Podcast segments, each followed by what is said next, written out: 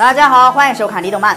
到目前为止，奥特曼也拍了十几部作品了，登场了无数位奥特曼战士，每一位都有独特的本领和过人的实力。其实其中有些奥特曼就非常的尴尬了，官方设定实力非常强大，可是，在剧中总是跑龙套的。其实跑龙套就算了，还经常被削弱到随随便便就能被打死，直接让他们变成了别人的笑柄。今天就为大家盘点一下那些最痛恨远古的奥特曼。首先是远古亏欠最多的一位奥特曼，没错，就是我们的岩头队长佐菲奥特曼。身为宇宙警备队的大队长。佐菲奥特曼的实力可以说是奥特曼中的佼佼者，实力可以说是平辈奥特曼中最强的。但是为什么每次佐菲奥特曼在作战的时候总是被打得很惨呢？有个梗大家应该都知道，那次战斗本来是要让佐菲奥特曼成为救世主的，结果被火山怪鸟巴顿给点燃了脑袋，远古就顺势让他战死了。从此以后他就变成了烟头队长。之后他身败名裂，如今很多人叫他那位大人，因为如此强大的奥特曼说败就败，很难说服观众啊。所以大家猜测，这都是那位大人的阴谋。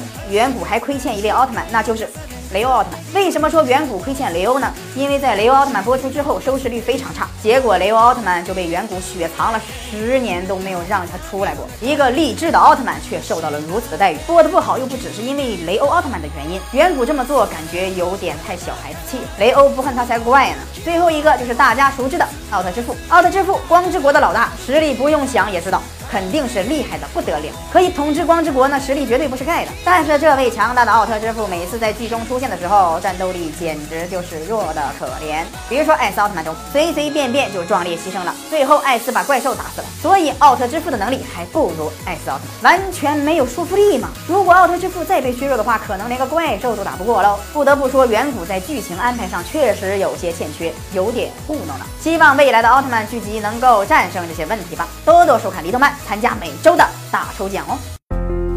四十年沧海变桑田，看新疆李奶奶把戈壁滩变成良田。